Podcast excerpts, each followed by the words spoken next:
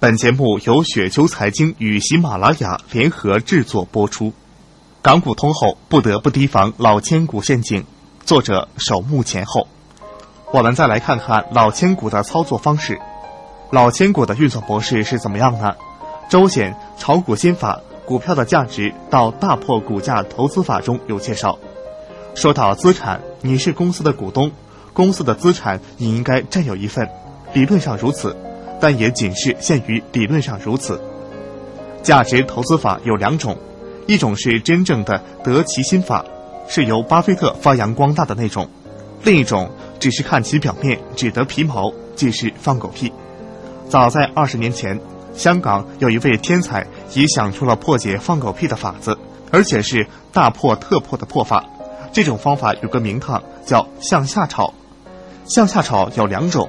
一种是公司有资产的炒法，一种是公司空壳的炒法，两者的内心功法一样，但武功招式各异。然而万变不离其宗，目的只有一个：抢光小股东的钱。在此天才发明以前，假使一间公司的每股资产净值是一元的股票，老板绝不会以零点九元卖出。任何脑筋正常的人都会想到这一点，失本出货岂非很笨？这种想法是对的。因此，当原值一元的股票跌到零点九元时，价值投资者便入货了；如果跌到零点八元，更加要大入特入了。直至有一天，一位绝世天才出现，正是天不生圣人，万古如长夜。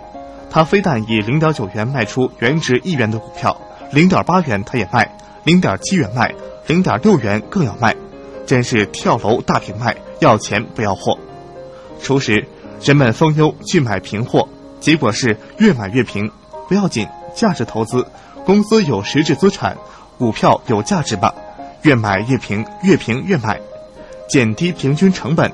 最后，当他们把所有现金都买了这些廉价股票之后，股价跌到了零点二五元，股价只有资产净值两成多，是平无可平了，不能再跌了。因为大股东能够估出股票都估光了，再估下去。控制权也将失去，这向下炒的游戏也就没法子下去了。再来说说老千股的特点，老千股都有哪些特点呢？我们可以总结一下：一、大规模发股，但不转移控制权；二、大规模发 CB 又不转移控制权，或者转移控制权，但 CB 随时可转让；三、高价购资产，尤其是第三条高价购资产。可以一票认定，二和三往往同时进行，一可以是三的前奏，手段多样而一不足，手段多样不一而足。如果结合股东背景，可以百分之九十五以上的概率认定。由于香港的特殊环境，建议选择投资标的前，先 Google 一下股东背景，作为一个必做的功课。